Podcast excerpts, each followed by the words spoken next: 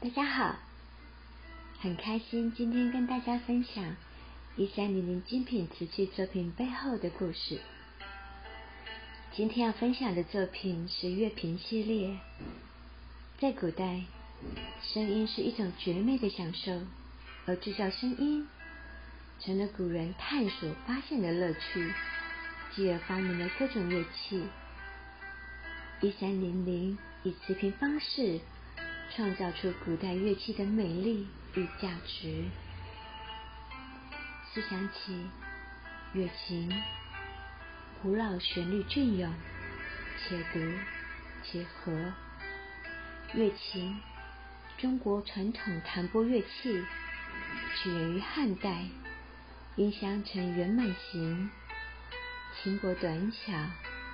前颈和音箱边框使用红木、紫檀木质，边框用六块规格一致的木板交接而成。箱内置有两道音梁，支两个音柱，四轴四弦。每两弦同音，五臂定弦。琴颈和面板上设八或九个品位。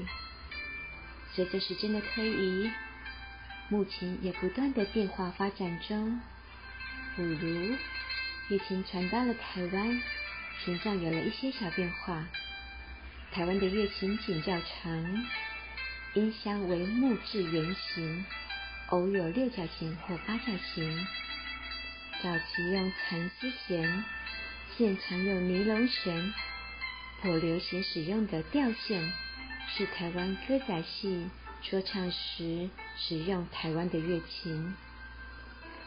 其弦软，不与俗世争斗，淡泊为乐。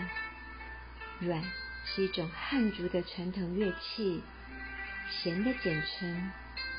相传西晋阮咸善弹此乐器，因此而得名。四弦有柱，琴字乐琴，始于唐代，在元代时在民间广为流传，成为人们喜爱的弹拨乐器，因为它有广阔的音域和丰富的表现力。初赛琵琶，勇敢温柔。弦音穿透时空，琵琶被称为弹拨乐器之王，属于拨弦类弦鸣乐器。上装四弦，原先是用丝线，现多为钢线、钢绳、尼龙制成。演奏时竖抱，左手按弦，右手五指弹奏，是否独奏？伴奏、重奏、合奏的重要民族乐器。丝竹、二胡，轻曲哼唱二声，明亮清澈。胡是中华民族乐器家族中主要的弓弦乐器之一。